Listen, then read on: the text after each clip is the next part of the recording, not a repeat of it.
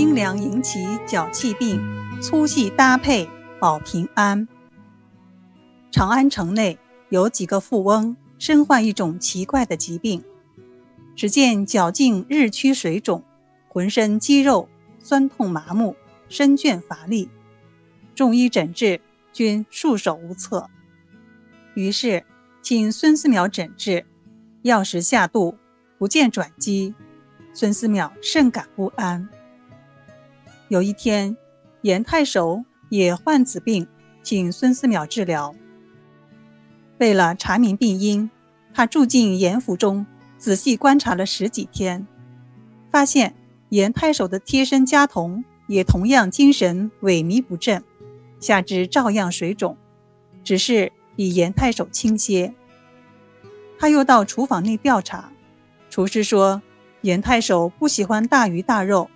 但他对粮食特别讲究，派人将米面反复加工、精碾细磨后才食用。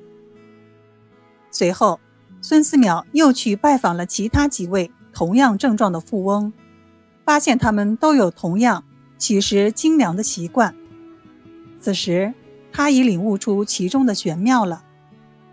孙思邈立即建议严太守将每日主食。全部改成粗粮糙米，并且将一些细谷糠、麦麸皮煎水服用。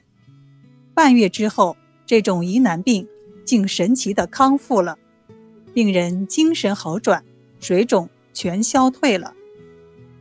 孙思邈用食疗方法成功治愈因精粮引起的脚气病，在他潜心编写的医学巨著《千金药方》和《千金一方》中。有详细的记载，书中专列了谷、肉、果、菜等食物治病的作用，还专门介绍用赤小豆、乌豆、大豆等治疗脚气病，用谷皮煮粥以预防脚气病。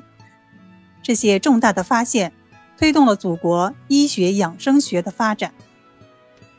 现代医学研究认为，脚气病为维生素 B 一缺乏症。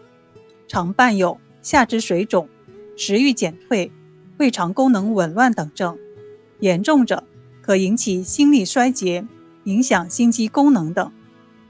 补充维生素 B 一及长期进食糙米，即可预防脚气病的发生。